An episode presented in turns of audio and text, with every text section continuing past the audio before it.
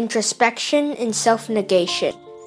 Introspection is not equivalent to self negation. One needs to understand the differences between them. Introspection means to calmly search problems and then move in the right direction, whereas self negation is more of an emotion. Total self negation, despair, and loss are like dark clouds rushing overhead, without any positive energy. People who are used to self negation should learn to focus on the bright sides, find their own strengths, set goals, and keep open minds.